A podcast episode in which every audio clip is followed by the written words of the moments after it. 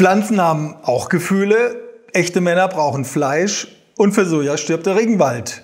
Herzlich willkommen auf unserem Kanal. Ich bin Dr. Markus Keller. Ich wurde zum ersten Professor für vegane Ernährung berufen und leite heute das Forschungsinstitut für pflanzenbasierte Ernährung. Wir sind ein unabhängiges und gemeinnütziges Forschungs- und Beratungsinstitut und beschäftigen uns mit der ganzen Vielfalt an offenen Forschungsfragen zum Bereich der pflanzenbasierten Ernährung. Schwerpunktthemen durchaus die vegetarische und vegane Ernährung, aber auch andere Ernährungsformen.